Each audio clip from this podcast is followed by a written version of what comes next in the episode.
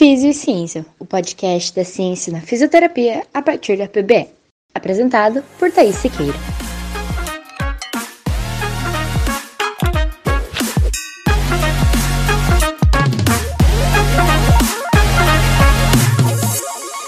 Olá, seja bem-vindo ao podcast Físio e Ciência.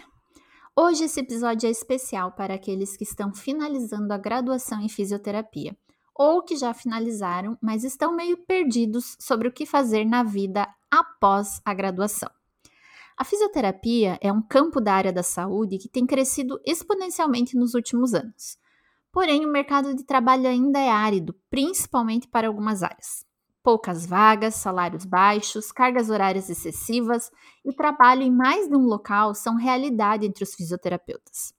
Todo mundo buscando seu lugar ao sol e a finalização da graduação acaba sendo o momento de decisão de qual caminho tomar para tornar essa carreira mais proveitosa.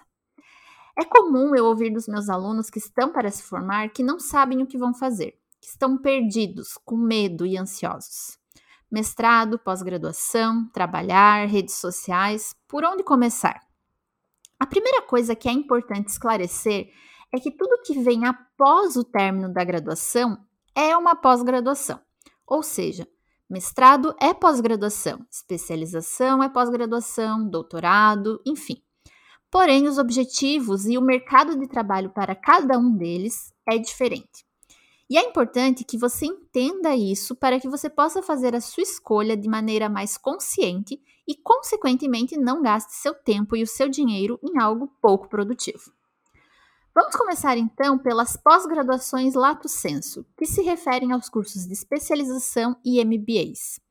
Normalmente são cursos de caráter mais prático, onde se aprendem técnicas, tem aulas práticas e mais voltados para o mercado de trabalho. Essas especializações e MBAs ou pós-graduações normalmente acontecem em fins de semana no formato de módulos durante cerca de dois anos. Os professores que ministram as aulas costumam ser especialistas na área, e dependendo do curso, o aluno pode sair com o título de especialista. Mas atenção, não confunda esse título das pós-graduações com aqueles que é conferido pelo sistema COFITO ou pelas próprias associações das áreas. Esses, esses títulos de especialistas normalmente precisam de uma prova para obtê-lo. Mas quando fazer esses cursos? Se o seu objetivo é obter mais prática e aprofundar o conhecimento da graduação, essa pode ser uma boa escolha para você. Por ser mais prático, ele pode te ajudar a se inserir no mercado de trabalho. Porém, é muito importante tomar cuidado na hora da escolha dessas pós-graduações. Em geral, são formações bem caras e muitas vezes o conhecimento passado é um tanto quanto superficial. Apenas um aprofundamento da universidade, Portanto, se você pensa em fazer uma pós-graduação, minha dica é: investigue muito quem são os professores e qual a opinião dos ex-alunos, para que você não perca o seu tempo e o seu dinheiro. Ainda nessa linha dos cursos mais práticos, uma boa opção podem ser os cursos de curta duração ou formações em algum método, como a osteopatia, quiropraxia, pilates, Mulligan, Mackenzie. A vantagem desse tipo de informação é entregar conhecimento aplicável, prático e rentável a curto prazo. Essas formações em métodos costumam te inserir no mercado de trabalho de forma mais rápida e barata que uma pós-graduação. E, associado ao básico bem feito, pode te trazer excelentes resultados financeiros. Existem inclusive cursos de formação extremamente completos, como o da osteopatia, que pode durar até 5 anos e te tornar um fisioterapeuta osteopata. Mas assim como nós falamos anteriormente, a qualidade desses cursos também precisa ser avaliada antes do investimento. Agora, para aqueles que também pensam na área da pesquisa ou da docência, dar aula na universidade, um outro caminho a seguir são as pós-graduações chamadas stricto sensu, especificamente mestrado e doutorado. O mestrado acadêmico no Brasil possui dois objetivos: formar professores e capacitar pesquisadores. Assim, durante o curso de dois anos, você irá aprender bastante sobre ciência, pesquisa, metodologia da pesquisa, estatística e metodologias de ensino, além de treinar a sua docência. Já o doutorado, com duração de quatro anos, aprimorará o que foi visto no mestrado, mas terá um foco ainda maior para o desenvolvimento de pesquisas. Você pode pular da graduação diretamente para o doutorado em alguns casos, como quando o pesquisador possui grande experiência e um excelente desempenho acadêmico. Porém, a ordem natural das coisas é graduação, mestrado e doutorado. É importante lembrar ainda que no Brasil não existe a profissão de pesquisador. Portanto, se você pensa em seguir esse caminho, precisará se envolver em um programa de pós-graduação, através do mestrado doutorado na área da saúde. Mas você pode estar pensando, então mestrado e doutorado é apenas para quem quer dar aula? A resposta é não. O mestrado e doutorado são cursos mais teóricos e longos, porém, através deles, você pode desenvolver habilidades importantes para a prática clínica. Por exemplo, no mestrado, você pode aprender muito sobre metodologia da pesquisa, bioestatística, qualidade de estudos e assim aprimorar a sua PBE, a prática baseada em evidência. Lembra do nosso primeiro episódio?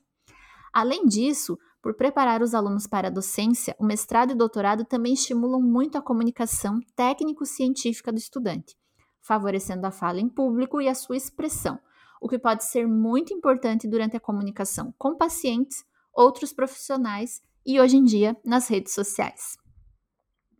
Na Físio, nós temos ainda as residências, que costumam acontecer vinculadas a hospitais ou à atenção primária.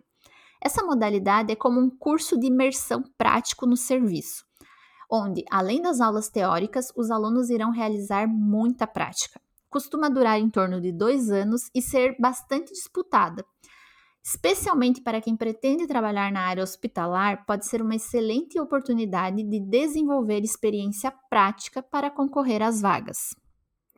Por fim, uma pergunta que costuma ocorrer é: posso fazer mais de uma pós-graduação ao mesmo tempo? Por exemplo, após o mestrado, especialização e o doutorado? A resposta que eu sempre dou quando me perguntam é: se você tem tempo e energia, boa sorte. Não existe escolha certa ou errada mas procure ter calma e não ter pressa na escolha ou para fazer tudo ao mesmo tempo. Não existe tempo certo para iniciar a pós-graduação. Se você se afobar e decidir tudo correndo, há uma grande chance de desperdiçar tempo e dinheiro.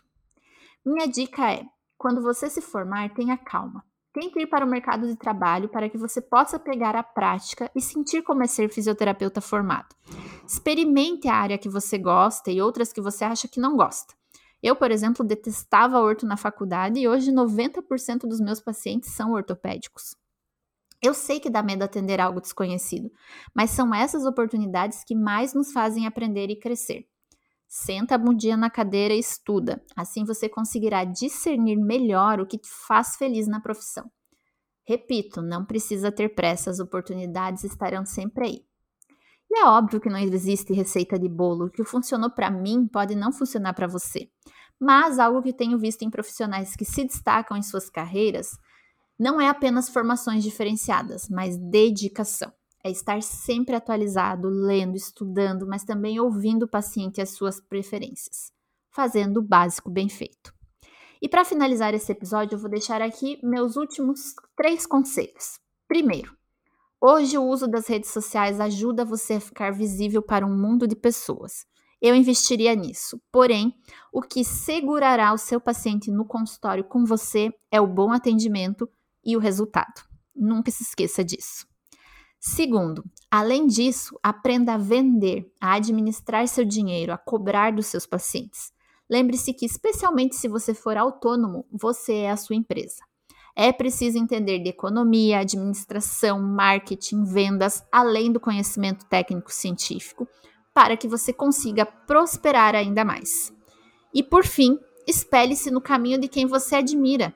Você não precisa inventar a roda. Exemplos bons estão aí para ser seguidos. Tem vários profissionais com trajetórias incríveis que podem te inspirar. Então é isso, pessoal. Esse é um assunto que poderia render horas de podcast, mas acredito que para um primeiro episódio sobre o tema já temos bastante informação para digerir. Se você tiver alguma dúvida ou sugestão de algo para continuarmos conversando sobre carreira, me manda lá no Instagram, taisiqueira.fisio. Eu vou adorar conversar com você.